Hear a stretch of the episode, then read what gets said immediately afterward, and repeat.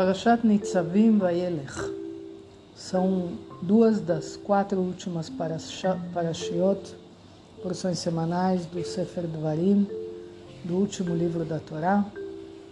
E na verdade são quatro parashiot pequenas que não se dá muita atenção para elas nessa época do ano por ser é, Elul e por a gente estar tá falando sobre Tshuva, e sobre o Ano Novo, e sobre Yom Kippur, sobre as festas, né? Então, mas aqui tem uma coisa que cabe a gente falar para que casa junto com as festas, que casa junto com a, o Ano Novo e com a, com a chuva. É, essa paraxá, ela é conta para gente das últimas mitzvot que Moshe passa para o povo, ele consegue passar 611 das 613 mitzvot que se faz. Uma grande parte delas é feita em Eretz Israel, na época do templo. Então, muitas delas a gente não faz hoje. E fica aqui a parte que ele fala que a brachá e a klalá estão aí. Tanto a bênção como a maldição estão aí. Cabe a gente escolher em que estrada a gente vai querer ir. Está nas nossas mãos. Hashem dá para a gente o livre-arbítrio, para a gente escolher entre o bem e o mal. Todos os dias, a partir do momento que a gente acorda, desde o primeiro pensamento que a gente tem até a hora que a gente coloca a cabeça no travesseiro de noite. Tudo é escolha nessa vida. Quando eu escolho uma coisa, automaticamente eu deixo de escolher outra coisa. Se eu estou aqui falando com vocês agora, eu estou escolhendo não estar em outro lugar. Eu faço essa escolha. Não é por falta de escolha, é sim escolha. É uma escolha. Então, por que estrada a gente vai querer andar, a gente vai querer viajar nesse ano novo que está vindo agora? A estrada que é, leva onde todo mundo vai, fazer o mesmo que todo mundo faz e continuar na nossa vida igual, a nossa vida, a nossa vida com o mesmo, a gente acorda de manhã e faz as mesmas coisas e passa o dia e volta para a cama e dorme, ou a gente veio aqui para fazer alguma missão, alguma coisa especial nessa vida. Então, uma dica que eu dou para todo mundo, eu falo isso para mim também muito, é não ir dormir nem um dia sem fazer uma boa ação para alguém.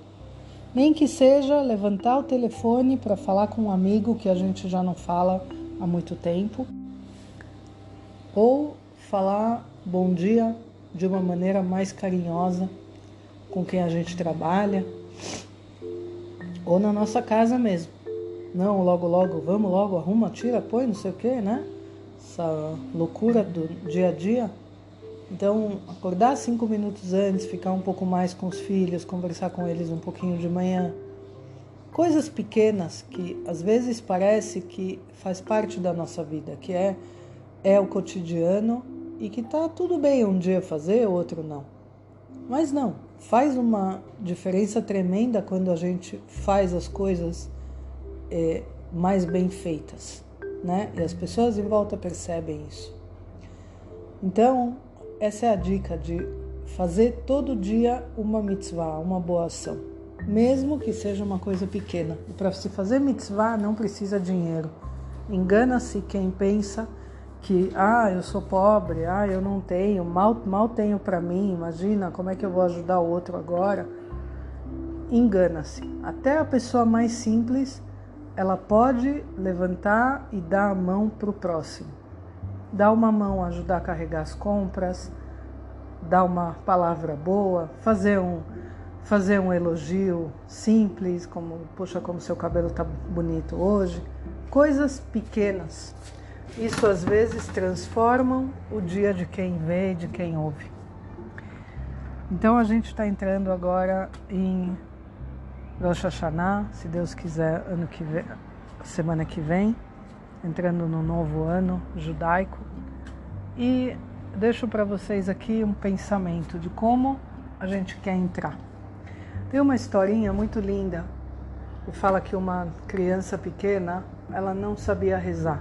E ela foi com o pai dela para a sinagoga no dia de Rosh Hashanah.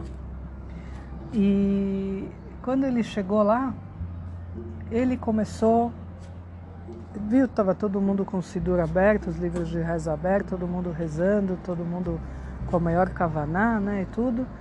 E ele começa a simplesmente assobiar. E ele assobia, subia assim por alguns minutos e todo mundo faz para, o que, que é isso, menino? Fica quieto. O pai dele envergonhado, mandando ele ficar quieto. Mas ele estava de olho fechado, assobiando com tanta, com tanta intenção, com tanto amor. Aí o rabino virou, olhou, ele fez com a mão assim para todo mundo parar, parar de calar ele, deixar ele terminar. Quando o menino terminou, ele abriu os olhos o rabino falou para todo mundo: Vocês estão vendo o que o menino fez? Essa é a reza que Deus ouviu hoje. Essa é a reza que Deus ouviu. A nossa reza aqui não chega perto da reza desse menino, que foi pura, intenção pura de falar brigada para Deus, falar brigada para Hashem. E ele se concentrou tanto e ele se conectou tanto com, com a reza dele, com aquele assobio que ele estava cantando para Hashem, que ele nem percebeu que estava todo mundo calando ele. Então,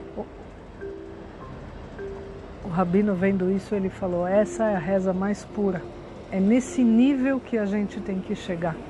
A gente, como pais, como adultos, é nesse nível puro da criança que a gente tem que chegar a servir a Deus a fazer as coisas com amor, a fazer as coisas com dedicação e com concentração, principalmente.